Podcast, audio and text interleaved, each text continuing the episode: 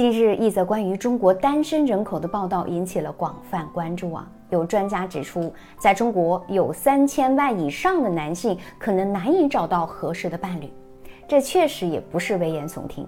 随着社会的发展，女性的受教育程度和独立意识在逐渐的增强，很多人呢不再满足于只当个宝妈，而是更愿意去追求事业上的成功和个人的自由。那么自然的，女性对婚姻的要求和需求也在不断的变化。他们更希望找到一个理解和支持自己的伴侣，而不单单是到了年纪就结婚。那么在这种现状之下，三十岁之后，我们想要更好的脱单，应该做些什么呢？大家可以点赞、关注、评论起来。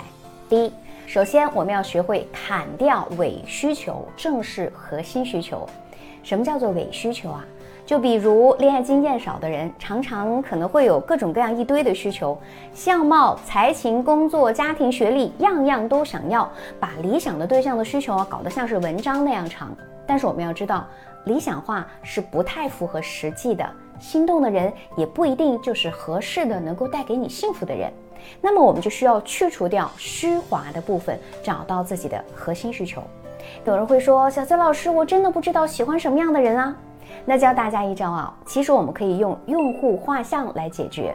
我们依次从年龄、外形、工作、性格、学历等等方面入手，分析一下你最在意的是哪个部分，吸引你的是哪些特点。那这样呢，逐步看清我们的真实需求。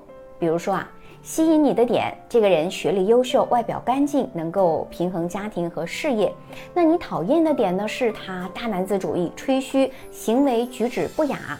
那我们适合的对象是什么样子的呢？懂得包容，做人做事谦虚的，在哪里能够相遇呢？那么相遇的地点就有可能有交友会啦、相亲会啦、展会呀、茶馆啊、读书会等等。那这样列出来之后，我们就很清晰的知道你需要什么样的对象，更容易找到三观相合的人。第二，一定要学习一些沟通技巧。其实很多能够走到一起的人，大部分是因为聊得来，而聊得来其实就是在聊天的时候不冷场，又能够找到对方感兴趣的话题。一般百分之八十的女生会喜欢的话题有哪些呢？电影啦、美食、自律啦、时尚娱乐等等。那我们就可以就这些话题展开来，一般也不会犯什么大错。百分之八十的男生会喜欢的话题有哪些呢？运动啊，旅游啊，篮球、游戏、美食、动漫等等，好的聊天是可以调动对方情绪的，所以我们要尽可能的找到对方感兴趣的领域，营造出一种轻松又愉快的环境是非常必要的。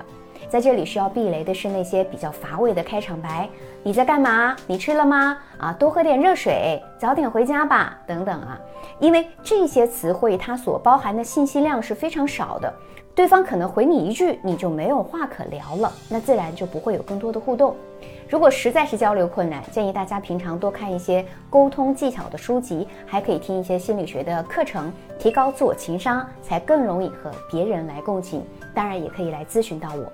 第三，我们可以尝试做一点新鲜的事儿。如果你的生活是比较单调的，我们就可以尝试做一些不同的事情。那些不在日常列表之内，却能够让你的生活新鲜一点的事情，比如我们出门结交新的朋友，去寻找聚会小组，单身出游啊，在咖啡店阅读啊，或者是在公园练习跟陌生人打招呼等等。这些你以前从来没有做过的事情，是可以让你的心情更加愉悦的，能够更加有勇气去面对新的人和事。你会发现。当你快乐的时候，自己就变得很吸引人了。看上去又自信又大方的你，自然是容易遇到合适的另一半的。好的恋爱虽然博弈，但只要找到合适的方法，并且积极应对各种问题，理智面对，还是可以很顺利脱单的。我是小资，关注我，影响千万女性，收获幸福。